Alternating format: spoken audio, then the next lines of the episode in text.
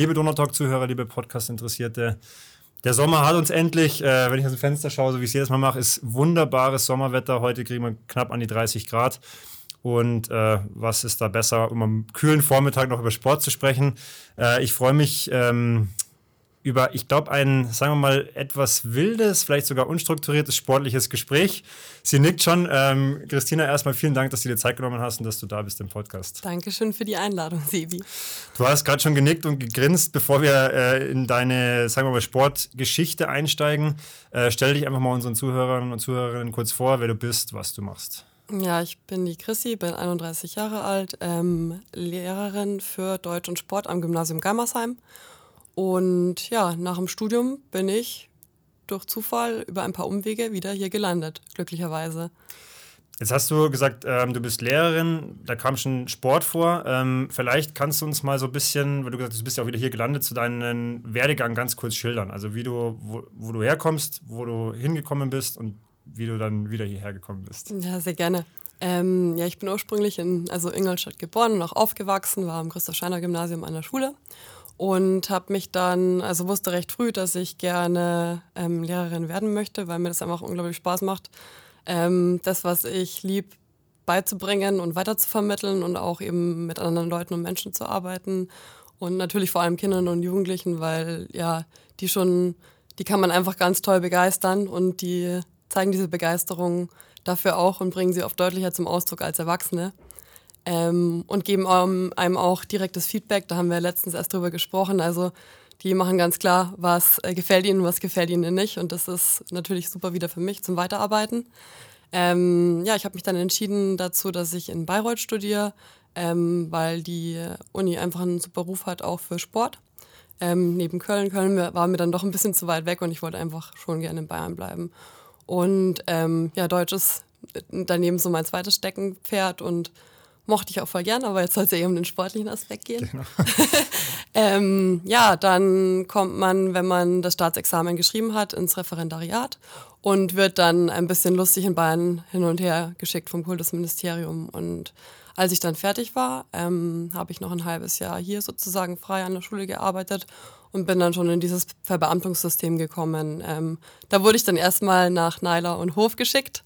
Ähm, und entweder man sagt, man nimmt es an und kommt ja. rein oder man ist erstmal ein bisschen weg vom Fenster. Und ja, wenn ich was will, dann kann ich auch gerne Umwege gehen. Und das war auch alles eine tolle Erfahrung, eine tolle Zeit. Auch woanders kann es schön sein.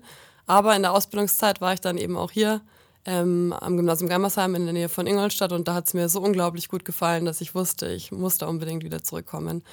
Und ja, dann bin ich 2020 zum Schuljahr im August, September hergekommen und habe so viele sportliche Leute hier kennengelernt, wie ich es mir nicht schöner hätte träumen können. Jetzt haben wir ein Thema, das möchte ich noch ein bisschen hinten anstellen, aber wir merken es uns schon mal, das ist das Thema Schulsport. Ähm, mhm. Da gibt es nämlich mit Sicherheit auch viel Diskussionsbedarf und viel auch aus deiner Meinung mal zu hören, wie du das im Lehreralltag oder Lehrerinnenalltag einfach wahrnimmst.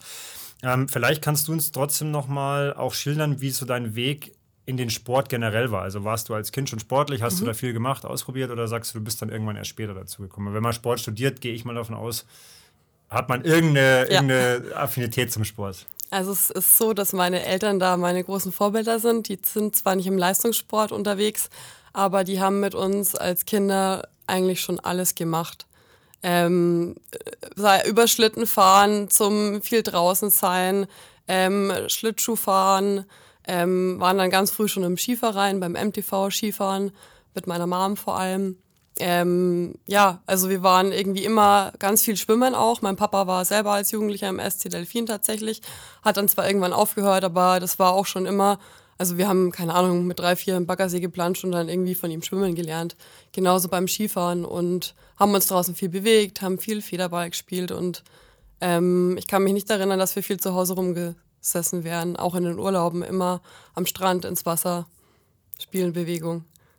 Aber du hast jetzt nie irgendwie so einen Sport, äh, ich sag mal, wie man es ja oft dann auch als Kind mal kennt, so leistungsmäßig ah, gemacht mhm. und hast dann gesagt, äh, das ziehe ich jetzt durch, auch mit Wettkämpfen oder so, sondern das war eher so Doch, das gab es tatsächlich Doch, schon eine Phase. Okay. Und zwar, ähm, ich habe im Kinderturnen begonnen und war dann im MTV und bin dann irgendwie, also bei mir war das immer alles Gaudi und Spaß. Und ähm, aber ich war dann irgendwie doch so ganz gut, dass ich dann in eine höhere Gruppe irgendwie automatisch aufgenommen worden bin und dann schon bis zur, also hört sich jetzt jung an, aber da geht es auch schon ziemlich rund bei den Wettkämpfen bis zur fünften, sechsten Klasse nur geturnt habe. Ähm, wir hatten dann sehr regelmäßig Wettkämpfe und das hat mir auch erst großen Spaß gemacht, aber es war dann wirklich so, dass mir der Trainer echt zu ähm, gemein wurde zu uns Kindern. Und dann habe ich irgendwann gesagt, ich habe keine Lust mehr auf diese Wettkämpfe und auch, dass dann Kinder, wenn sie irgendwie eine Minute zu spät gekommen sind, auch mit ähm, triftiger Begründung, irgendwie erstmal 20 Liegestütze und es war nicht so, dass man das zu Gaudi sagt, sondern das war irgendwie so herrisch und so pumpig teilweise leider von den Trainern, dass ich mich da ein bisschen vergrault gefühlt habe. Lass uns mal jetzt gleich bei dem Thema bleiben. Das mhm. wollte ich zwar eigentlich hinten anstellen, aber jetzt sind wir eh schon drin.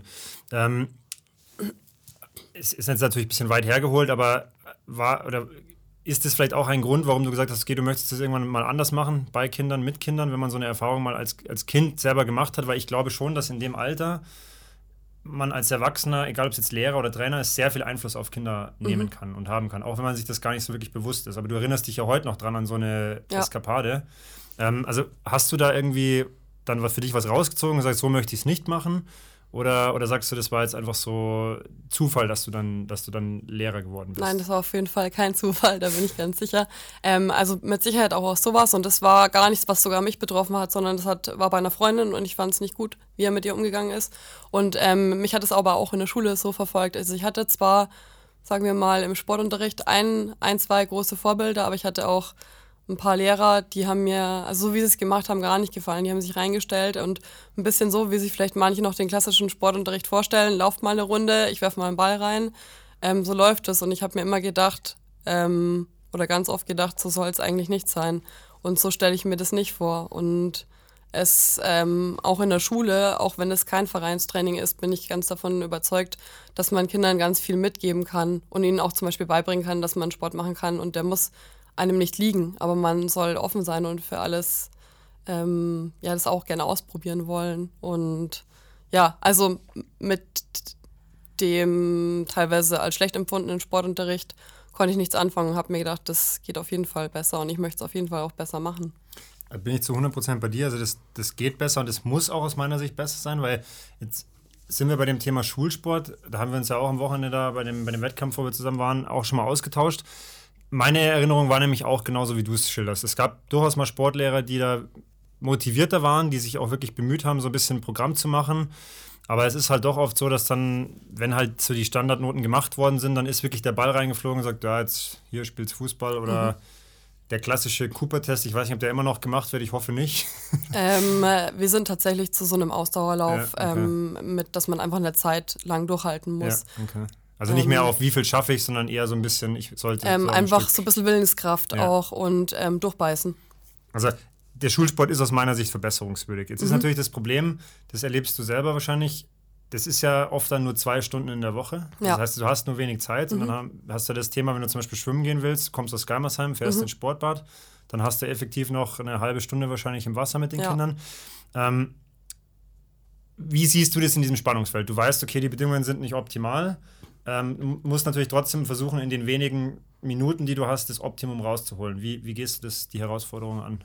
Ähm, also beim, jetzt wenn du spezielles äh, Beispiel Schwimmen ansprichst, ähm, es ist so, ich habe jetzt pro Sportgruppe ungefähr, ja, sagen wir mal 20 bis 30 Leute.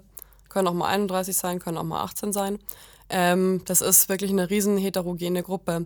Ähm, man kann aber schon differenzieren. Also ähm, Schulsport ist es dann so, dass man zum Beispiel ähm, ja, verschiedene Gruppen versucht einzuteilen, so ein bisschen nach Leistungsstand und denen dann verschiedene Aufgaben gibt in Form von einlaminierten Plakaten. Ähm, und man kann auf jeden Fall auf individuelle Unterschiede eingehen, aber natürlich nicht so ähm, wie im Vereinssport. Und man kann Zusatzaufgaben geben, aber es wäre eine Illusion, wenn man sagt, man kann auf jeden Einzelnen eingehen. Aber man muss natürlich, also Machbar ist es auf jeden Fall schon, dass man den Schülern schon das Gefühl gibt, dass man sie individuell wahrnimmt, auch beim Schwimmen und sie individuell loben kann. Ähm, und das ist ganz wichtig. ich glaube, das ist auch was, was dann vielleicht einfach, sagen wir mal, nicht so sportlich affine Schülerinnen und Schüler einfach motivieren kann. Mhm. Vielleicht sagen, okay, hey, vielleicht kann ich mich ja auch irgendwie sportlich oder körperlich betätigen, wenn sie das in der Schule vielleicht positiv kennenlernen. Weil es ist ja oft so, und das wollte ich jetzt nochmal in den Bogen äh, schließen, ich kenne das auch so, dass wir, wir sind früher Radl gefahren, haben irgendwelche Ausflüge gemacht. Äh, dann, wenn wir gesagt haben, wir wollen jetzt Fußball oder Leichtathletik ausprobieren, dann durften wir das machen. Wir mussten dann schon natürlich irgendwie ein bisschen dabei bleiben und nicht jetzt gesagt, ich probiere einmal Fußball aus und das war's. Ähm, aber das war schon so, dass das viel auch gefördert worden ist von den Eltern. Ja? Also eben so, so, so Aktivität einfach generell, ohne jetzt in Richtung Leistungssport gehen zu müssen. Jetzt hast du ja mit Kindern Kontakt. Hast du da das Gefühl, dass das heutzutage anders ist? Also, dass Kinder auch anders überhaupt in die Schule kommen, mit weniger, nennen wir es mal, Bewegungserfahrung, Bewegungsgefühl? Also ich würde sagen, ähm, also es wird oft so gesagt, jetzt bei uns in der Schule, muss ich sagen, sind echt viele Gott sei Dank im Verein ähm, und bringen einiges mit, aber man könnte sagen, dass die Schere ein bisschen größer wird. Also es gibt äh, so eine Handvoll, die sind wirklich super spitzenklasse und haben schon ein ganz tolles Körpergefühl und es gibt manche, die tun sich beim Glück gesagt Rückwärtslaufen schwer. Ähm, und dann gibt es das große Mittelfeld, das es schon immer gab. Ähm, was man jetzt aber tatsächlich merkt, ich bin ja auch noch nicht ewig lange im Business sozusagen, ähm, dass Corona mit ähm, ausfallendem Vereinsgeschäft und ähm, auch sich nicht mehr treffen mit anderen echt dazu beigetragen hat, dass man da ordentlich was aufholen muss. Das Coole ist, dass wir in der fünften und sechsten Klasse tatsächlich, ähm, in der fünften haben wir vier Stunden Sport und in der sechsten haben wir ähm, drei Stunden Sport.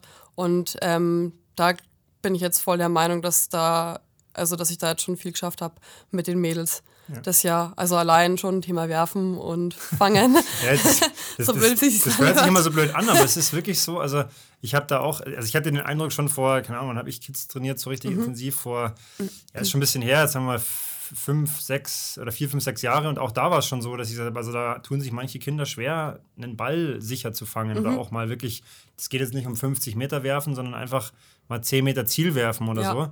Und ich, ich würde es schon auch so von der Wahrnehmung her unterschreiben, dass das während Corona äh, schlimmer geworden ist. Jetzt noch kurz eine Frage zu den vier und drei Stunden. Ist das ein Regelfall oder ist das jetzt bei euch speziell an der Schule? Mm, nee, das ist eigentlich schon so geregelt. Okay. Also, dass ähm, in den jungen Jahren dann mehr Sport ist? Ja. Okay. Also, es ist trotzdem schade, dass es äh, wegfällt in den ja. höheren Stufen, aber da kann man schon, also man muss das halt wirklich nutzen und dann nicht sagen, die andere Doppelstunde besteht darin, dass ich die halt jetzt irgendwie immer nur irgendwie spielen lasse. Ähm, aber wenn man das gut nutzt, hat sich, also es hat sich echt so viel getan im Vergleich zum Anfang des Jahres, das sehe ich ja selber. Und die haben auch mittlerweile, also alle Bock drauf. Am Anfang hatten ganz viele auch Angst, also jetzt vor allem Mädels, ich habe ja nur die Mädels vom Ball und mittlerweile äh, heißt es nicht mehr, nee, keine Lust, sondern können wir Volleyball spielen oder ja, ich werfe einen Ball rein und die machen was damit und schauen nämlich zu, wie er über den Boden rollt. Ist das immer noch so ein, äh, also wie soll man sagen, wie, finde, wie erklärt man so ein, so ein Geschlechterding noch? Weil also es ist ja eigentlich äh, totaler Quatsch, dass Kinder in dem Alter, ich bezeichne es jetzt mal als Kinder generell, es trennen noch gar mhm. nicht zwischen Mädels und Jungs groß, warum da Mädels tatsächlich immer noch mehr Angst vor Bällen und Werfen und Fangen haben als Jungs. Ähm, weil sie mit Sicherheit nicht so viel oder also nicht generell, aber einige spielen mit Sicherheit nicht so viel Ball wie Jungs. Ja. Ähm, das kann daran liegen, also da, da trägt ja auch das Geschlechterbild der Eltern dazu bei, dass die Eltern vielleicht die Mädels halt einfach eher in was Tänzerisches schicken oder Mädels halt auch mehr mh, hm, vielleicht beim rhythmischen Sportgymnastik oder beim Tanzen ihre Vorbilder sehen. Und ähm, ich glaube, das liegt so ja, an den gesellschaftlichen Strukturen gar nicht daran, dass Mädels ähm, grundsätzlich Angst vor Bällen haben, sondern einfach, dass sie nur nicht so viel Erfahrung haben. Ist es dann aber schon dein, dein Anspruch dann als Lehrerin dazu sagen, okay, ich, ich möchte denen so viel als möglich beibringen und gar nicht so jetzt unbedingt nur die Stärken, vermeintlichen mhm. Stärken, stärken, sondern auch wirklich sagen, hey, wir probieren jetzt mal was ganz Neues oder machen mal was jetzt, was ein bisschen Geschlechter äh, untypisch ist. Mhm, total. Also das finde ich gerade äh, mit den Mädels eigentlich viel cooler im Sportunterricht, weil man kann mit denen alles machen. Also ich habe jetzt mit meiner fünften Klasse wirklich alle. Ich habe Fußball, Handball, ähm, Basketball und Volleyball mit ihnen gemacht, begonnen, ähm, alles in Mini-Varianten. Also das ist noch nicht ähm, oft beim Zielspiel, so wie es am Ende sein soll, aber halt mit so Hilfestellungen, zum Beispiel, dass sie beim Basketball auf einem Kasten stehen dürfen, ja. dass sie das Erfolgserlebnis haben, den Korb den eher Korb zu treffen, ja. weil die sind ja natürlich auch von der Körpergröße, also manche sind schon gefühlt größer als ich, aber manche sind auch noch so richtig... Fünfte Klasse kann auch schon noch echt klein äh, sein. Ne? Kleine, ja, und ja. dann freuen die sich und ähm, das muss man alles irgendwie immer mit ganz vielen positiven Anreizen und mit Erfolgserlebnissen verknüpfen, aber man kann mit ihnen ja auch, also Turnen, äh, Tanzen, Schwimmen, ähm, Hockey, sogar Parkourarten. Also ich mache bestimmt 10, 12 verschiedene Sportarten über das Schuljahr.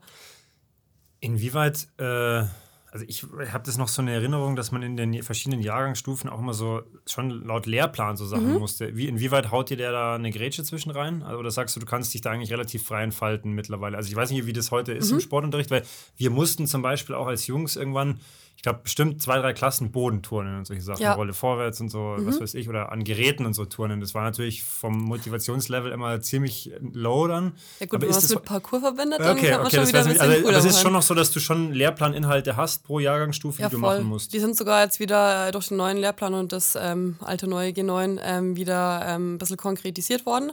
Aber da steht halt drin, also da stehen wirklich auch, sage ich jetzt mal, zehn verschiedene Sportarten äh, oder, oder acht vielleicht auch nur, ich weiß es gerade nicht auswendig, als Pflichtprogramm drin und dann stehen noch welche als Wahlprogramm drin und dann steht für jede Jahrgangsstufe auch ähm, drin, was man mit denen machen soll. Ähm, ja, konkret zum Beispiel Sternschritt beim Basketball. Mhm, ähm, für ja. eine bestimmte Jahrgangsstufe. Ja. Und wie man das aber umsetzt, das ist ja ganz uns überlassen. Und man kann das ähm, irgendwie cool einbetten oder man kann sagen, stellt euch hin und macht den Sternschritt. Macht den Sternschritt. Also da muss man halt, also da liegt es wirklich bei den Lehrern, dass man es motivierend gestaltet, das Ganze. Und ja, ganz viel mit Musik arbeiten taugt den meisten Schülern auch total. Ja. Ich muss jetzt trotzdem den Sprung mal ganz kurz machen, weil Gerne. ich mir die ganze Zeit schon gedacht habe, okay, Sport, also halt ich auch, ich, ich habe als Schüler immer Sport geliebt, egal ob mhm. der Lehrer jetzt gut war oder nicht, weil es halt einfach mein Ding war. Und Deutsch war jetzt eher mal so, ich mir gedacht habe, ja gut, da muss man halt durch. Wie, also im Sport, glaube ich, ist es deutlich einfacher, Begeisterung zu entfachen als in Deutsch, oder? Ähm, kommt drauf an. Okay. Ähm, ich finde Deutsch als Fach so unglaublich toll, weil auch da hat man seine Lehrplaninhalte, aber was man und an welchen Themen man das ähm, herausarbeitet, kann man sich selber aussuchen. Okay. Also in der Oberstufe ähm, kann ich ganz viel Ethik und Philosophie reinbringen, auch Wirtschaft, ähm, moralische Themen und das sind die voll dabei, ja. weil das, ähm, also keine Ahnung, wen interessiert Psychologie nicht? Ja, okay, und man ja. kann Erörterungen, Argumente und sonstige Interpretationsgeschichten auch an coolen Themen üben. Da muss man sich halt nur ein bisschen, also dann ähm, ja. schlau machen, selber als glaub, Lehrer, aber es macht halt auch mehr Spaß. Also macht mir auch mehr Spaß, wenn es denen mehr Spaß macht. Ich glaube, das ist nämlich der interessante Punkt, weil ich hatte halt schon den Eindruck, ich weiß gar nicht, ob irgendwelche ehemaligen Lehrer von mir zuhören oder nicht, das ist auch egal, ich sage jetzt keinen Namen, aber es gab ja immer Lehrer, wo man das Gefühl hatte, die machen einfach dieses Standardprogramm, was ja. sie halt jedes Jahr machen, wo du halt genau weißt, eigentlich ist die Schulaufgabe quasi so wie aus dem Vorjahr. Mhm. Ähm, und wenn du jetzt sagst, okay, du kannst aber vielleicht auch mal, nennen wir es mal, tagespolitische Themen ja. damit reinnehmen oder aktuelle Themen, die jetzt gerade während, während, Corona relevant sind und die vielleicht in Zukunft relevant werden, ist es halt deutlich was anderes, weil ich glaube, der Schüler fühlt sich ganz anders mitgenommen. Mhm. Als wenn er nur da sitzt und denkt, okay, jetzt muss ich Faust lesen und das die Fragen aus der Schulaufgabe kann ich mir auch aus dem Vorjahr holen sozusagen. Ja, also vor allem ist es ja auch so, ich meine, wer hat sich als Schüler, also geht's mir, mir geht es genauso, nicht gefragt, für was brauche ich den ganzen Schmarrn eigentlich? Und ähm, wenn ich schon die Chance habe, ähm, eben durch so Themen das so frei zu gestalten, warum, also sollen wir dann nicht über lebensrelevante Sachen sprechen? Also Klar brauchen sie die Gedichtanalyse wahrscheinlich nie wieder und aber ihnen klar zu machen, dass sie dieses logische Verständnis und dieses Darstellen von Sachen vielleicht später in ihrem Beruf brauchen oder auch so, um Leute von ihren Meinungen und sonstigen zu überzeugen, dann ergibt es schon wieder mehr Sinn. Und klar, durch manche Sachen muss man sich durchquälen, aber es ist auch ein bisschen die Aufgabe von der Schule, finde ich, dass man so dieses konzentriert an was dranbleiben, was man gerne möchte, übt. Ähm, aber halt mit Hilfe von coolen, interessanten Sachen, die einem auch noch mehr darüber hinaus ähm, beibringen und so ein bisschen das eigene Verhalten und Leben auch zum Überdenken anregen. Ja. Also ob sie die Gedichtanalyse nochmal brauchen in ihrem Leben, das, da können wir drüber streiten. Ja, also ich, ich, ich find, bin ja auch nicht pro äh, alles, aber mal. Genau, also, ja, also, gehört zum Job. Aber, und das ist halt das große Aber, äh, ich glaube Sport oder nennen wir es einfach mal generell Bewegung und Aktivität sollte ja eigentlich in einem späteren Leben immer eine Rolle spielen. Auf jeden also, Fall. Ich meine, da, da denke ich, sind wir uns auf jeden Fall einig. Da hast du ja den gleichen, wahrscheinlich auch sportlichen Hintergrund wie ich, wo ich sage, das gehört einfach zu einem gesunden Leben dazu.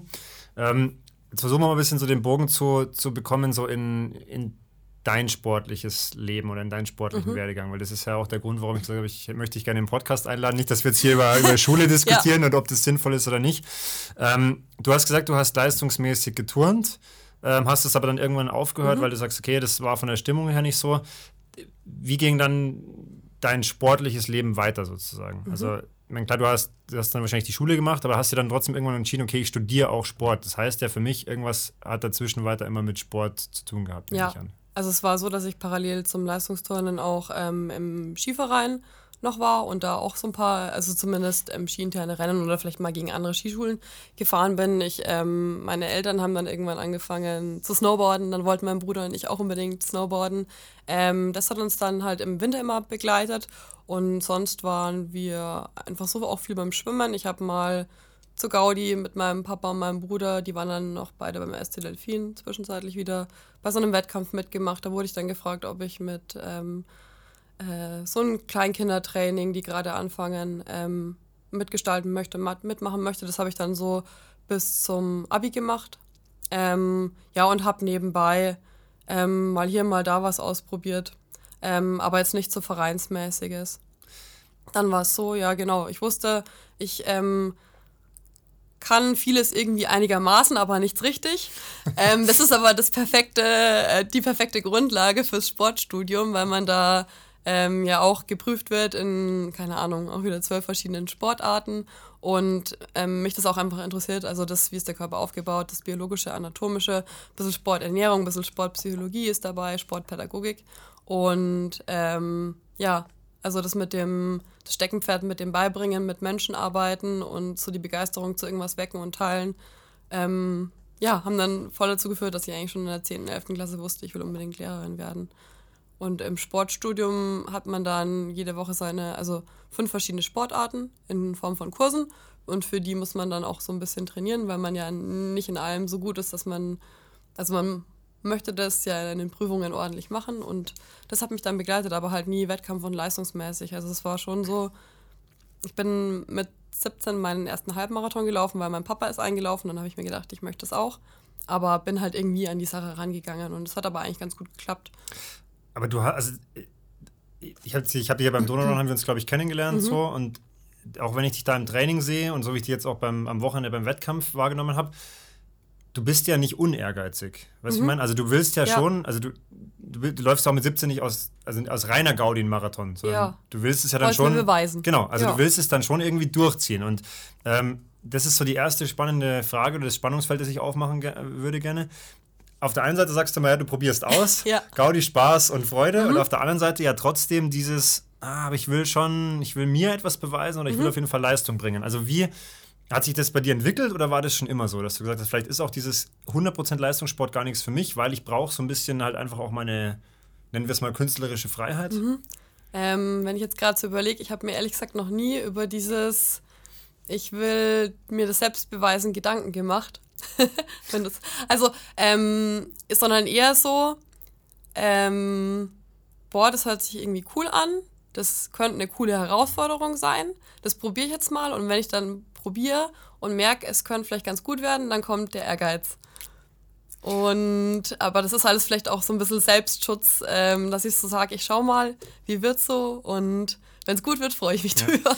Aber, und das ist ja immer das Spannende noch, oftmals, also es ist nicht falsch verstehen, aber mhm. oftmals nicht mit diesem ganz konkreten äh, finalen Endziel. Also mhm. du hast ja beim, beim ersten Halbmarathon wahrscheinlich nicht gesagt, hey, ich laufe das jetzt in eins, Punkt, Punkt, Punkt, sondern da ging es ja. ja. eher um dieses Schaffen. Genau, allgemeine Ziel schaffen. Mhm. Ähm, Glaubst du, jetzt als mal kurz in die Zukunft gesprungen, glaubst du, dass irgendwann in deiner sportlichen Karriere nochmal so eine Phase kommt, wo du sagst, okay, jetzt möchte ich das in 1,35 rennen? Oder ist das bei dir eher so ein Ding? Die ist jetzt gerade. Okay. ähm, tatsächlich durch, äh, ich kann gleich die Brücke selbst schlagen, durch den Donau-Run. Durch den Donau-Run und jetzt durch ähm, das in Ingolstadt ankommen und ähm, so viele sportliche Leute treffen, die auch Wettkämpfe machen, ist bei mir jetzt so dieses bisschen der Wettkampfmodus angebrochen. Kannst du schon verraten, wie sich das geäußert oder hast mhm. du schon konkrete Ziele? Ähm, also erstmal, wie sich das geäußert hat. Ähm, also es war so, soll ich einfach ein bisschen. Genau, erzählen, erzählen, erzählen. Gut, das, also ich bin. einen Eindruck bekommen, ja? als ich, ähm, also ich bin die letzten Jahre einfach in der Kreuz und Quer durch die Gegend gelaufen, drei, vier Mal die Woche. Irgendwie auch während meiner ja, jetzt Arbeitszeit oder während der Anfangsphase, auch im Studium schon. Und ähm, ja, wurde mal hier und da gefragt, ob ich irgendwie eine Staffel oder irgendwas mitmachen möchte, laufen möchte. Und dann bin ich das gelaufen, ohne Uhr und keine Ahnung wie. Und es lief ganz gut. Ich habe mich gefreut, aber währenddessen habe ich mir jedes Mal gedacht, oh Gott, du mach, willst es doch zum Spaß machen. Wieso musst du dich jetzt hier so anstrengen? Das ist doch gar nicht so ein Zweck, so wie also du es dir eigentlich vorgestellt hast. selber zum Beispiel. Genau, also okay. die letzten Jahre, das war immer, ich habe mich dann gefreut, weil es gut lief.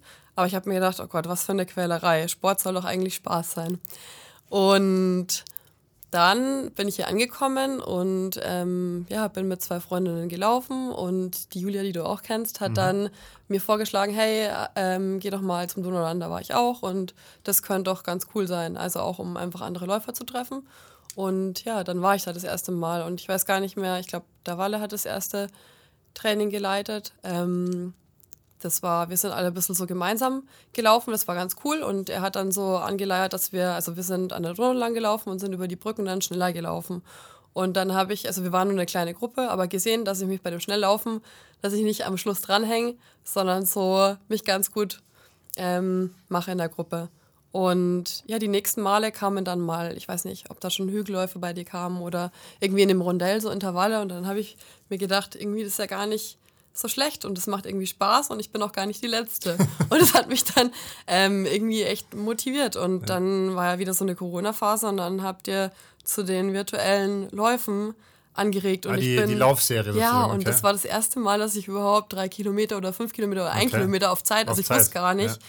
wie ähm, schnell ich so laufe.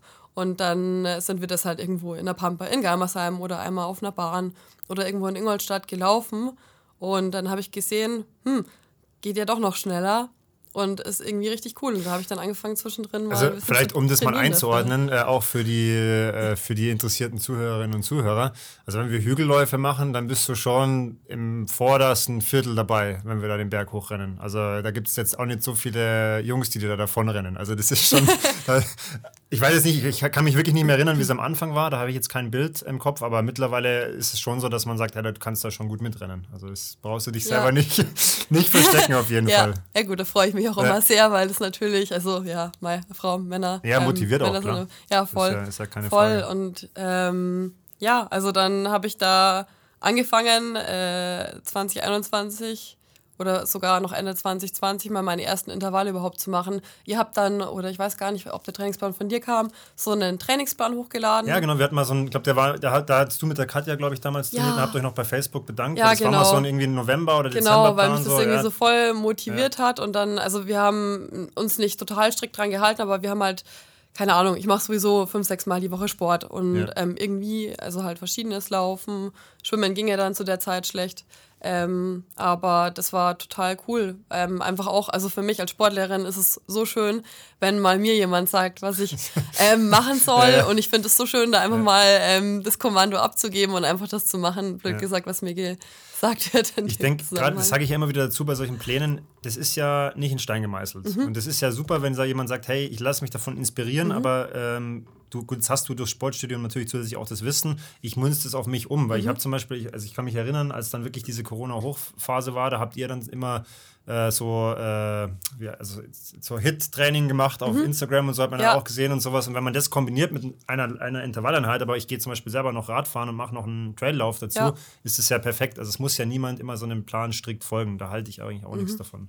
Ja, vor allem jetzt, wo du sagst, Hit, also Krafttraining ist so wichtig und das habe ich jetzt ja. auch gemerkt, weil ich dieses Jahr so viele Wettkämpfe gemacht habe wie ähm, noch nie davor oder ja. insgesamt wahrscheinlich noch nicht. Und ähm, ja, also ich glaube, bis dato hatte ich überhaupt keine Beschwerden, außer mal, dass, mir, dass ich das Knie ein bisschen gemerkt habe. Aber wenn man vier Monate lang jedes, jedes Wochenende lang Lauf macht, darf man, glaube ich, auch mal merken, dass man ein bisschen platt ist. Aber das Krafttraining, glaube ich, ja. ist da ein Traum und die perfekte Ergänzung und wird so vernachlässigt von vielen Ausdauersportlern. Das, ist das Erste, was runterfällt, dass man ja. Also ich habe zum Beispiel auch ein, oder mehrere Feedbacks bekommen und wir wollen es jetzt auch so machen, dass wir zum Beispiel für die vielleicht nächstes Jahr die Halbmarathonpläne, wenn wir die wieder machen, da tatsächlich mal ein wirklich Stabi-Training dazu ja. machen, dass die Leute vielleicht einfach auch sehen, okay, man kann was und sollte auch was machen mhm. und nicht nur dazu schreiben, hey, macht was, sondern dass ja. man wirklich da einfach seinen Körper pflegt. Auf jeden Fall. Ja, und jetzt ähm, nochmal, soll genau, ich mal zurückkommen? Genau, also, also die, wir waren bei der virtuellen Laufserie, da hast du quasi genau. gesehen, okay, hey, ich, ich kann sogar auch schnell rennen auf ja. Zeit sozusagen. Mhm. Genau, und ähm, ja, das war dann richtig cool. Ich habe mich äh, jedes Mal voll gefreut, auch bei dem Silvesterlauf, der erste Spendenlauf und so. Und dann habe ich mir gedacht, ähm, also 2021, jetzt könnte ich doch mal probieren, den Halbmarathon, der war ja virtuell, mal flotter zu laufen. Und äh, dann äh, habe ich mir gedacht, ja, also ich habe mir so eine Zielzeit vorgenommen, habe mir gedacht, ja, so 1,40, boah, das wäre doch mega, wenn das klappen würde. Und dann hat äh, bei einem Gespräch ein Kumpel einfach so vorgeschlagen, ähm, ja, wie wäre es denn auf der Bahn? Dann habe ich mir gedacht, das ist doch der größte Schwachsinn der Welt. Grauenvoll. Wer macht denn so einen Schmarrn? Es ist so langweilig, auf der Bahn zu laufen. Und dann habe ich mir gedacht, ja, das ist eigentlich eine echt dumme Idee, aber da könnte ich ja noch besser schauen, wie ich so pro Runde bin und meine Zeit besser einschätzen. Dann haben wir das tatsächlich auch gemacht und der Kumpel oder mein Ich bin ganz schlecht im Kopf rechnen. Wie viele Runden sind das? 53. Ähm, Seid ihr das in einer Richtung gelaufen oder habt ihr irgendwann umgedreht? Nee, wir sind in einer Richtung gelaufen. ähm, ja, das haben wir dann gemacht und es war grauenvoll. Also ich habe mir ähm, versprochen, dass ich da immer schön mein Tempo durchziehen kann und am Anfang hat es sich auch gut angefühlt. Aber ähm, das war in Anführungsstrichen echt ein mentaler Kampf, weil es einfach so langweilig war. Ja, brutal. Und ähm, also ich habe das dann nur in 1,43 oder so geschafft und war dann trotzdem froh und stolz. Ich bin da vorher noch nie einen Halbmarathon auf Zeit gelaufen und es war trotzdem ein cooles Ergebnis, aber irgendwie ein klein bisschen war ich trotzdem enttäuscht, weil ich mir dachte, oh toll, gerade auf der Bahn, wo es ja gerade ist und keine ähm, Hindernisse sind und so, müsste gut laufen. Aber da habe ich das erste Mal auch so richtig gemerkt, was dieses Thema Psychologie und mental und weil ich habe mir gefühlt ab Runde 20 gedacht, ich habe keine Lust mehr. Und ich wollte es trotzdem durchziehen, ja. aber es war echt nicht also, schön. Also erstmal sagst du nur 1,43, also das würde ich sofort streichen, sondern saubere Leistung beim ersten Halbmarathon. Ähm, ja, es war schon also der, der dritte insgesamt, aber okay, der erste also, auf Zeit. Genau, auf Zeit. Ähm, und also ich habe mir das gerade versucht vorzustellen. Also ich habe mal, das längste, was ich mal auf der Bahn gemacht habe, waren, glaube 20 mal 400 mit 200 Grad Pause. Mhm. Und das ist halt deutlich weniger. Und sowas zieht sich schon richtig, wenn du weißt, du musst 20 mal eine Runde schnell laufen, immer eine halbe Runde locker. Also das, das ist schon zäh, das dauert auch. Also ich würde mal behaupten, dass das schon einen Faktor gespielt hat. Klar sind die Bedingungen vermeintlich gut. gut mhm. Aber jetzt hat man ja auch da bei diesem Sub 7, Sub 8 Projekt gesehen, die sind ja auch auf so einer kleinen Runde gelaufen, den Marathon. Ja. Und ich glaube, das ist vom Kopf her, das darf man nicht unterschätzen. Das ist mhm. echt krass, wenn du da wirklich immer das Gleiche siehst und dann auch einfach. Voll. Da Oder so Laufbahn. Mental ähm, durchziehen musst. Der Ironman, ja. äh, der da vor zwei Jahren, glaube ich, äh, also auf, auf der Rolle und ja. keine Ahnung, wo durchgezogen wurde. Also, das muss man auch erstmal machen. Von daher würde ich mal behaupten, dass es schon auch Einfluss hatte auf die Leistung. Ja, also, also bestimmt auch, aber ich glaube, weil ich da auch noch nicht. Also, ich habe da gefühlt viermal Seitenstechen bekommen. Ich kriege nie Seitenstechen beim Trainieren oder so, aber wirklich bei jedem Wettkampf gefühlt.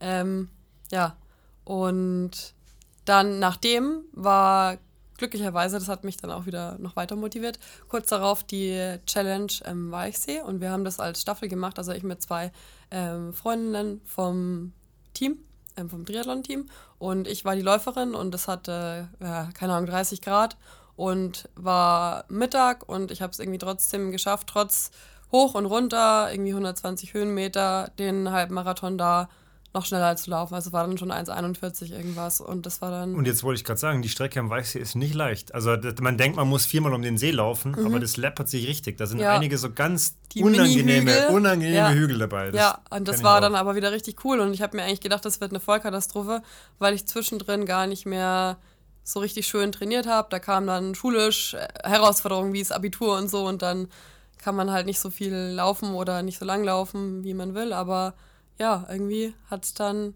auch durch die Leute, die angefeuert haben, wieder und durch das schöne Feeling, dass man halt einfach das so mit vielen anderen Teams macht, ähm, ja, war ein deutlich schöneres Erlebnis. Ja, also Bestzeit verbessert, ohne groß Training. Also das ja, also ich bin schon ja, ja, aber halt irgendwie nicht wieder nicht spezifisch.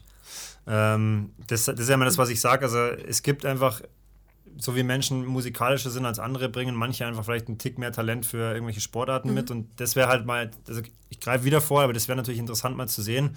Oder die Frage, hast du jetzt da mal Bock, richtig, dich richtig spezifisch mal richtig auf so einen Halbmarathon vorzubereiten, mhm. da mal zu schauen, okay, was, geht? was kann ich rennen? Ja, also, also auf jeden Fall ja. schon eher. Okay. Ähm, da würde ich behaupten, habe ich jetzt bei dem Marathon grundsätzlich schon mehr drauf geachtet, mhm. der jetzt hat, äh, dieses Jahr war. Also letztes Jahr kam dann nur noch mein allererster Triathlon ähm, mit dem Ligateam. Also das war der erste insgesamt. Von, und äh, das Wo war, halt war der? in Weiden? In Hof. In Hof, okay. Ähm, äh, für mich ein drunter und drüber, weil ich ja. davor noch nie, das war halt auch richtig dumm, muss man schon sagen, ähm, kein Koppeltraining gemacht habe.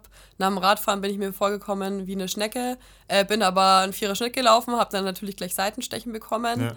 Ähm, und äh, von den Wechselzeiten und Socken anziehen, was man natürlich bei einer Sprintdistanz nicht machen muss, habe ich danach dann auch mir ein paar Mal sagen lassen. Ähm, ja, also Mai, war halt das erste ja. Mal, gell? Also dafür war es keine Vollkatastrophe, aber verbesserungswürdig. Ja, also ob man es muss oder nicht, wir, wir haben am Wochenende da auch bei dem Kindertriathlon zugeschaut oder zuschauen ja. dürfen und da haben ja auch die Kids für, für drei Kilometer Radl fahren und 400 Meter laufen äh, T-Shirt und Socken ja. angezogen.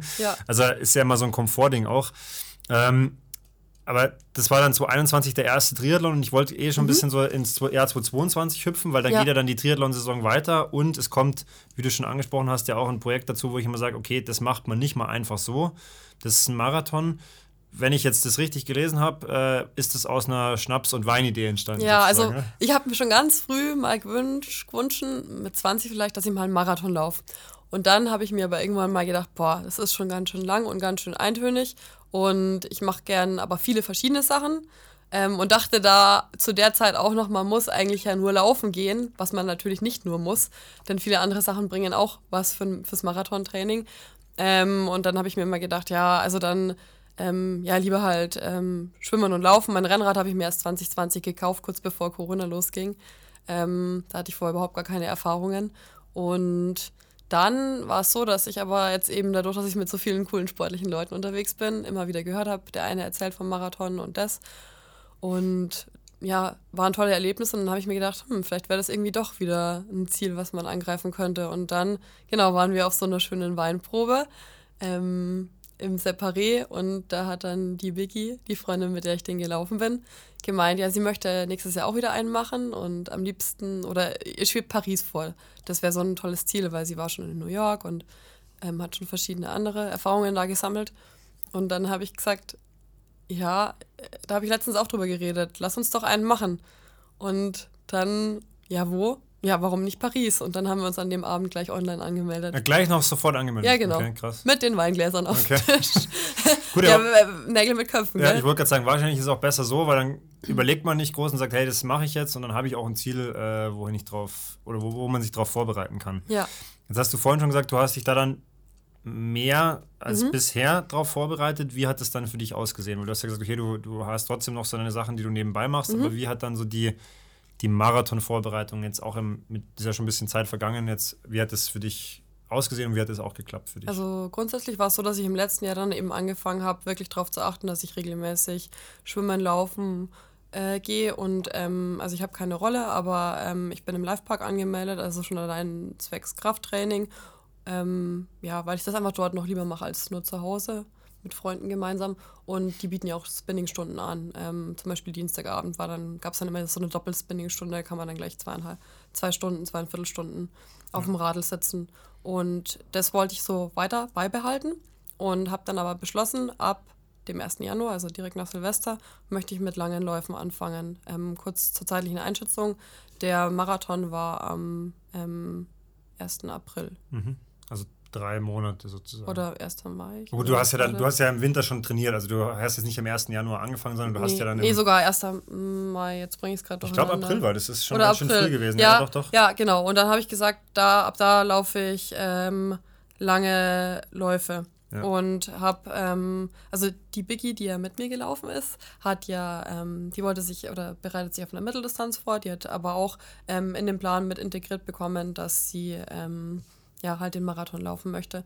Und wir sind in der Zeit ähm, so einmal, zweimal die Woche zusammengelaufen. Und ähm, ja, ich habe mir eben vorgenommen, pro Woche, das war vielleicht ein bisschen auch ambitioniert, ähm, einen langen Lauf zu machen und habe äh, auch so ein Marathonbuch gesehen, da stand dann noch mehr drin. Und dann habe ich mir gedacht, ich kann jetzt nicht jede Woche 60 Kilometer oder 70 Kilometer laufen, ähm, wenn ich es nicht gewohnt bin davor. Habe es aber echt trotzdem fast geschafft. Also, keine Ahnung, bestimmt sechs Läufe über 20 Kilometer zu machen und noch drei Läufe, oder vielleicht waren es auch nur fünf über 20 und noch drei Läufe über 30, weil ich mir, also die magische 33 wollte ich knacken. Mhm ähm, weil ich mir gedacht habe, also wie immer, wenn man das schafft, dann schafft man den Rest auch noch und wenn es nur mit Willenskraft ja. ist.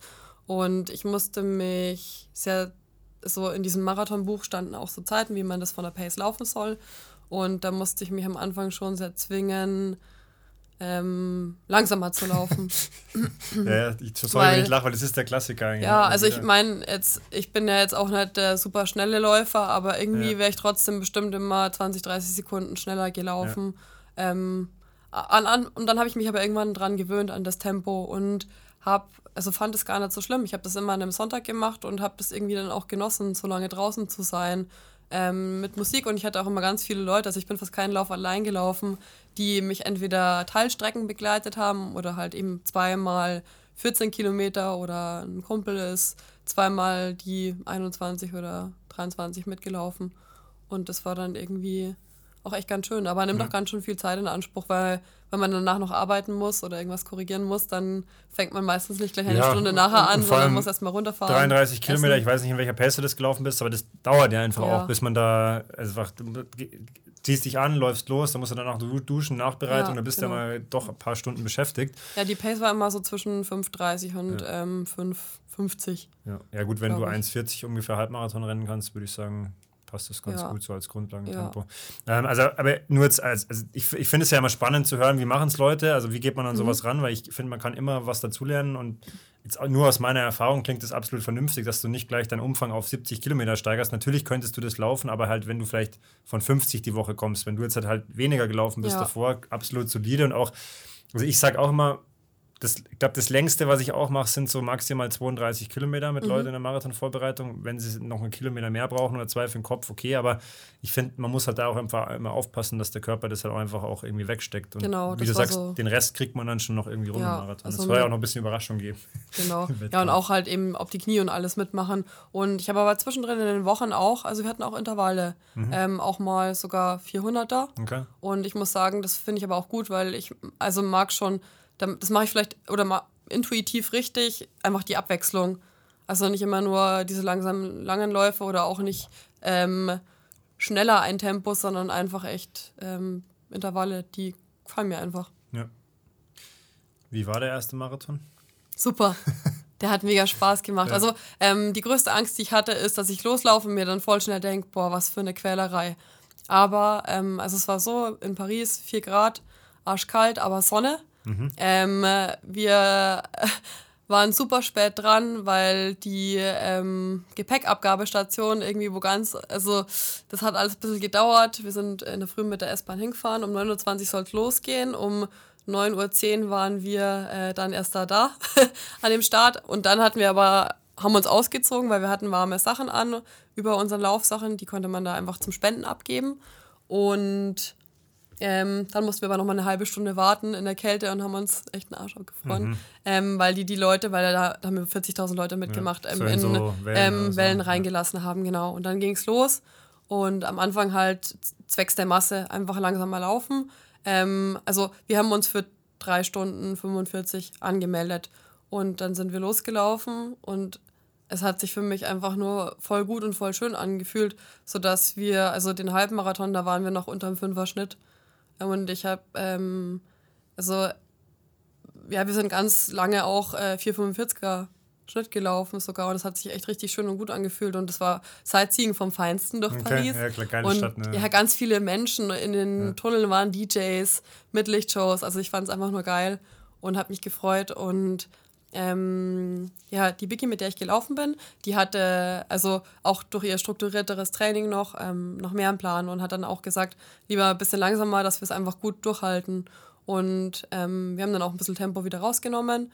Und ähm, ja, sie meinte im Nachhinein, dass sich bei ihr die ersten äh, Kilometer ein bisschen ähm, ja, gezogen haben und nicht so entspannt liefen. Und da war sie voll froh, dass sie mit mir gelaufen ist. Und bei mir muss ich dann sagen, so ab Kilometer 34 ähm, habe ich mir dann auch gedacht, ja, jetzt schon langsam können es dann aber schon mal ähm, vorbei sein. Ein Ende haben. Und da war ich dann auch wieder unglaublich glücklich, dass ja. sie bei mir war. Also das ist einfach, wir haben nicht viel geredet, aber allein so Blicke und dieses ja. Miteinander, wir haben uns auch ganz schön viel oft durchwursteln müssen durch Menschen, die wir überholt haben. Und ja, also war ein richtig tolles, geiles Erlebnis und danach ging es mir auch echt gut, die Tage. Was mir jetzt auffällt, keine Ahnung, wie lange jetzt dein Bericht über den Marathon war, eineinhalb, zwei Minuten. Du hast jetzt noch keine Zeit gesagt. ich frage jetzt auch nicht bewusst nach, aber ist dir, also ist, ist das Erlebnis wichtiger als jetzt die Zeit ja. am Ende? Also, ähm, vielleicht kann ich das jetzt auch nur sagen, weil ich super zufrieden mit der Zeit bin. Ja. Aber das ist dann viel präsenter ähm, äh, als die Zeit. Also, ich bin zufrieden und vielleicht würde ich mehr darüber reden, wenn ich nicht zufrieden wäre. Aber ähm, 3 Stunden 36 und ja. 47 Sekunden haben wir, glaube ich, gebraucht. Ja. ja. Und 3,45 war ja die Anmeldung. Genau, das heißt, aber ich habe mir schon gewünscht, trotzdem, okay. also ich sage das immer mit zum Lachen, aber ich habe mir trotzdem gewünscht, möglichst nah an die 3,30 zu kommen. Okay.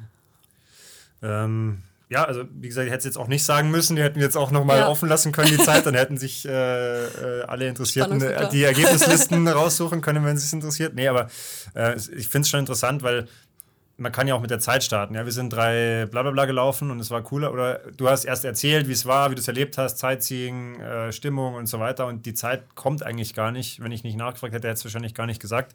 Das, das finde ich, zeigt schon so ein bisschen, wie deine Einstellung gegenüber dem Sport auch ist. Natürlich sagst du, du hast dir schon gewünscht, zu 330 ja. zu kommen. Ja.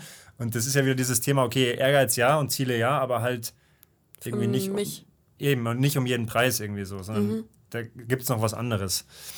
Ich wollte es genießen. Also ja. das war eigentlich schon, wie gesagt, ich wollte da nicht rausgehen und mir danach sagen, ja, ich bin stolz auf meine Zeit, aber das war grauenvoll. Ja. 2022 ist ja schon ein bisschen weiter fortgeschritten. Dann kommt der erste Triathlon, also der erste richtige Triathlon? Oder war das in Hof damals? War das ein Teamwettkampf oder auch ein Triathlon? Mm, das waren also Einzel, aber also ein Teamwettkampf, wir haben alles gemacht, aber trotzdem wurde es einzeln Okay, also dann war das sozusagen dein erster ja. Triathlon. Okay. Ja. Dann kam der zweite Triathlon in Ingolstadt sozusagen? Äh, nee, der zweite war in Weiden. Ein Weiden davor noch. Mal, okay, aber es ja. war ein Supersprint. Supersprint. Also okay. zweimal Supersprint in der Früh, ja. äh, einzeln mhm. und dann nachmittags als ja. äh, Team mit äh, Windschatten. Gibt es dann da schon ein bisschen besser als noch im, ja, im Vorjahr? viel besser. Ähm, wir haben davor auch mal Koppeltrainings gemacht, zwar nicht mhm. ewig lang und so, aber allein ähm, irgendwie drei, vier Mal vorher mal vom Radfahren ins Laufen zu gehen. Ähm, also vom Schwimmen finde ich es gar kein Problem aufs Radl, aber vom Radl halt aufs Laufen. Und ich schaue beim Triathlon, also ich lasse die Uhr mitlaufen, weil ich schaue da nie drauf. Ja. Aber es hat sich, also wenn ich da mal drauf geguckt habe, hat es gut gepasst. So vom Gefühl her. Ja. Und dann der Heimtriathlon in Ingolstadt? Ja. Was, was hast du da gemacht? Wie ging es dir da? Wie hast du es erlebt, diesen, ähm, sag ich mal, also, kalten Tag, vermeintlich kalten Tag? Ja, ähm, ich habe mich erstmal nur zum Sprint, also nur zum Sprint angemeldet, ja. weil ich mir dachte, oh Gott, jetzt hat äh, ja Marathon, Halbmarathon war in Ingolstadt, dann der Triathlon. Äh, das stimmt, und, der war ja auch noch davor. Ja, und so, dann, ja. Ähm, ja, kommt noch mehr. Jetzt, ich bin ja noch nicht so lange im Wettkampfgeschäft, deswegen machen wir jetzt mal lieber. Also hört sich jetzt lustig an, langsam, weil es heißt ja eigentlich immer, dass man im Sprint schnell machen muss. Mhm. Ähm, und dann in der Früh habe ich mir gedacht, ja, das Wetter wird ja doch ganz schön. Und ich habe schon bei der Mitteldistanz noch zugeschaut, ja. beim Wechsel von Schwimmen auf Radeln. Und dann, als es angefangen hat zu regnen, habe ich mir gedacht, ihr Armen. Ähm, also grauenvoll und habe mir einfach nur gewünscht, dass es bitte wieder aufhört, ja. weil ich bin noch nicht so, ich habe noch nicht so viele Rennradkilometer und Schwimmen, Laufen gar kein Problem, aber äh, ich bin da schon so ein bisschen ängstlich beim ja. Thema noch ähm, Radeln und Rutschen und habe mir dann auch gedacht, da kann ich dann, da gucke ich dann mit 20 km/h rum. Und dann hat es ja Gott sei Dank vor Sprint aufgehört zu regnen. Ihr hattet, glaube ich, die schönsten Wetterbedingungen ja, am Tag, ne? Wirklich, das war echt volles Glück. Ja, auch voll bizarr, weil die, in der Früh sind die Leute raus wegen Unterkühlung und mhm. dann, ich war, also ich war dann auch, als der mhm. Sprint dann quasi am Laufen war. Ja, dann kam die Sonne Da war raus. Sonne, also. Ja. ja saumäßiges Glück. Ja, und ähm, ich bin mit dem Neo auch noch nicht so mit dem An- und Ausziehen geübt, deswegen habe ich mir gedacht, den lasse ich lieber gleich mal weg. Ähm, dann habe ich nicht, also beim Schwimmen ja. bin ich jetzt nicht so ja. schlecht und habe mir gedacht, da versaue ich es mir eher mit dem Ausziehen. Und ja, ähm, das Schwimmen lief ganz gut. Da hätte ich, also ich kann es noch nicht so richtig einschätzen, da brauche ich noch mehr Triathlon-Erfahrung. Hätte ich wahrscheinlich noch mehr Gas geben können. Ähm, habe auch nur mit den Armen gemacht, weil ich mir dachte, die ähm, ja, Körner brauche ich dann für später. ja ähm, weil Radeln so mal ähm, noch nicht so gute Disziplin ist. Und ja, das Radeln lief dann aber echt auch gut. Ähm, ja, diese zwei Kilometer am Anfang und am Ende, die man so langsam rumgurken musste, leider wegen dem Überholverbot, das war nicht so der Reißer, aber sonst war ich mit dem Radeln wirklich zufrieden. Ich war auch schon deutlich schneller als letztes Jahr und beim Laufen war es dann richtig witzig, weil, ähm, also ich hätte nicht gedacht, dass ich aufs Treppchen komme und ich bin dann gelaufen und dann war da irgendwann so ein, so ein Radler von RTG und ich wusste, das sind so Führungsradler, der ist aber bei so einer anderen Frau mit rumgeguckt, ja. die habe ich dann überholt und dann ist er irgendwie so 10, 15 Meter immer vor mir rumgefahren und ich habe nicht gewusst, was er will und habe ihn dann gefragt, hey, wer bist du und was machst du hier? Und dann hat er gesagt, ähm, dass er die dritte Führungs- äh, oder die dritte Läuferin ja. begleitet. Und dann habe ich gesagt, ja, cool. Und habe nicht mehr gesagt, weil ich wusste, sonst kriege ich wieder Seitenstechen. Und es lief auch echt gut vom Laufen. Und dann waren wir irgendwie so kurz vor Ende, die letzten paar hundert Meter. Und da meinte er, da vorne ist der zweite oder mhm. die zweite. Ja. Und ähm, es hat dann noch geklappt mit einem, weil da habe ich mir dann gedacht, okay, jetzt kann ich es mir doch nochmal beweisen und nochmal angreifen und mit so einem kleinen Schlusssprint konnte ich die dann noch überholen und habe mich also danach einfach nur gefreut, weil ich nie gerechnet hätte, dass das so gut läuft ja. für ja, mich, weil ich ja da noch nicht erfahren bin. Also äh, Glückwunsch erstmal an der Stelle. Aber auch da wieder spannend, weil du sagst, ja, okay, weil du hättest ja auch sagen können, geil, dritter Platz, Podium, ja. Triathlon, mega cool, ja. freut mich voll, aber auch da wieder so dieses, nee, die hole ich noch. Ne? Also ja. es ist es ist dir anscheinend nicht komplett egal. Nee, das auf jeden ja. Fall dann nett. Aber mh, hm, ja, davor mache ich mir wahrscheinlich absichtlich, also irgendwie ein geheimer, einen geheimen Wunsch gibt es schon, aber ich bemühe mich, den nicht ganz so ja. an erster Stelle zu sehen. Schau gleich mal, ob ich dir noch ein paar konkrete Aussagen nachher aus der Nase ziehen kann, was Ziele angeht. Ähm, aber noch eine Frage dazu. Hätte es für dich jetzt einen Unterschied gemacht, wenn das Rennen gut gelaufen wäre, ob du Dritter oder Zweiter geworden bist am nee. Ende? Nee, das wäre dann wieder komplett, gefreut. Das wäre wieder egal ja, gewesen für dich sozusagen. Das war jetzt nur, also das war halt jetzt irgendwie unerwartet ja. das Glück oder so, keine Ahnung. Aber auch wenn ich vierte oder fünfte, gut, vierte ist dann immer ein bisschen so blöd, wegen kurz vor Treppchen. Aber dann hätte ich mir gedacht, boah, ich bin unter den ersten zehn, richtig cool. Ja. Ähm, ich habe es gerade noch vergessen, der Halbmarathon, den bist du mitgelaufen dieses Jahr, mhm. den habe ich komplett aus der, habe ich schon wieder vergessen, Vega Like Marathon. Wie, wie hast du den empfunden dieses Jahr? Weil ja das erste Mal wieder Event nach ewig langer, gut, du warst in Paris davor, mhm. ähm, aber wie, wie, fand, wie fandst du ihn? Wie fandst du die Strecke? Wie ist die ähm, Also die Strecke war ähm, eine Strecke, wo man sich gedacht hat, da ist man jetzt nicht so schnell ja. oder man, es könnte schneller sein, aber sie hat mir voll Spaß gemacht und ähm, noch mehr Spaß gemacht hat mir, dass so viele Leute da waren. Ähm, ich habe das erste Mal das Thema Schotter am Baggersee so richtig als langsam machend empfunden. Ja. Da habe ich mir vorher noch nie so Gedanken drüber gemacht. Da war, glaube ich, gerade frisch aufgeschottert auch. Mhm, kann, kann sein. Also da habe ich es richtig gemerkt. Ja. Aber da war, da hatte ich ein konkretes Ziel und zwar unter die 1,40 zu kommen. Und das lief dann richtig super. Ich hatte auch jemanden, der mich begleitet hat und der durfte aber nicht mental nicht vor mir laufen, weil ich mir sonst immer denke, oh Gott, der ist ja viel schneller, ich ja. hole nie einen neben mir. Und ähm, ja, das lief richtig toll und gut und hat auch wieder richtig Spaß gemacht. Also dieses Jahr habe ich äh, das erste Mal so richtig Spaß bei den Wettkämpfen. Okay. Äh, da, willst du jetzt die Zeit noch verraten oder lassen wir die, jetzt, lassen wir die im Raum stehen? 1,37,14. Also dann geworden. deutlich unter die 1,40. Ja, und das wäre dann jetzt schon der Wunsch, dass ich okay. nächstes Jahr. Ja, genau. Also das, also das wäre jetzt auch so mein, quasi mein letzter Punkt gewesen. So, also wie gesagt, also so wie ich dich beim Lauftriff damals kennengelernt habe und so ist es ja schon so, ey, du, du möchtest viel ausprobieren, du möchtest dir jetzt nicht zu sehr irgendwie durch einen Plan irgendwie dir ein Engel Korsett oder, oder einhängen lassen, mhm. irgendwie was anlegen lassen, was dir nicht taugt. Aber es ist trotzdem Ehrgeiz da, es sind Ziele da. Wie geht es jetzt weiter? Also dieses Jahr vielleicht noch oder auch dann nächstes Jahr? Also was hast du, was hast du im Kopf, was möchtest du machen? Äh, Gibt es konkrete Ziele? Hm, also dieses Jahr haben wir noch einen ähm, also bin ich noch bei dem Liga-Wettkampf in Bayern-Gries dabei. Da wäre mein Wunsch, dass wir das als Team ähm, richtig gut rocken. Wir, ähm, haben, wir haben auch geguckt, dass es von der ähm, Gruppe gut zusammenpasst. Wir werden auch dann gemeinsam mehr drauf trainieren, ähm, weil es ja einfach nochmal was anderes ist, als wenn man es alleine macht. Und ähm, konkrete Ziele für nächstes Jahr, Halbmarathon, wäre schon cool, wenn es so um die 1,35 okay. wären. Ja. Und sonst, wenn ich, also mache ich bestimmt nächstes Jahr wieder beim Triathlon in Ingolstadt mit und dann denke ich, mein Ziel ist einfach immer nur, wieder ein Stückchen schneller zu sein. Also in dem Fall dann schneller. Also das heißt, wenn man, ich, meine, meine Frage wäre jetzt genau in die Richtung gegangen, machst du dann vielleicht nächstes Jahr schon olympisch oder bleibst du beim Sprint und möchtest dich verbessern? Das ist, äh, steht noch in den Sternen. Mir fällt jetzt gerade was ein, das darf ich eigentlich nicht erzählen, aber okay. eventuell mache ich den Triathlon mit meiner Mama. Ah, okay. Mm, dann wird es vielleicht doch bei dem Triathlon noch nichts mit dem schnellsten, ja. aber wenn, dann würden wir ihn nebeneinander machen, okay. weil sie sich Begleitung wünscht. Ja.